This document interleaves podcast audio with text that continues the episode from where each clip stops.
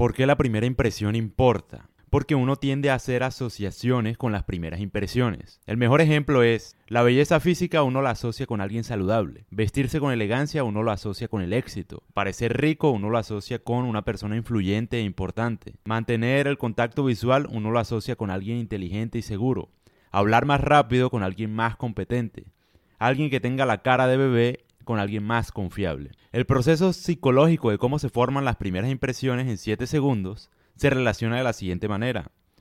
Apariencia de la persona. Si miras la apariencia de una mujer, si su ropa se ve cara y está bien arreglada, asumes que tiene éxito y es rica. El lenguaje corporal.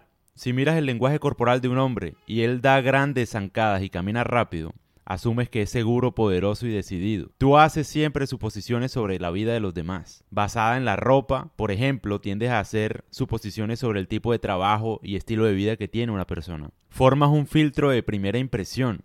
A partir de los pocos segundos que ves a una persona, tú formas una primera impresión muy rápida. Incluso si vuelves a ver a la misma persona, la filtrarás utilizando la primera impresión que tuviste de ella.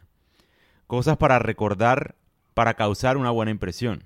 Vístete mejor, haz contacto visual frecuente, sonríe a menudo, asegúrate de estar de buen humor, ten confianza en ti mismo y exprésate con claridad.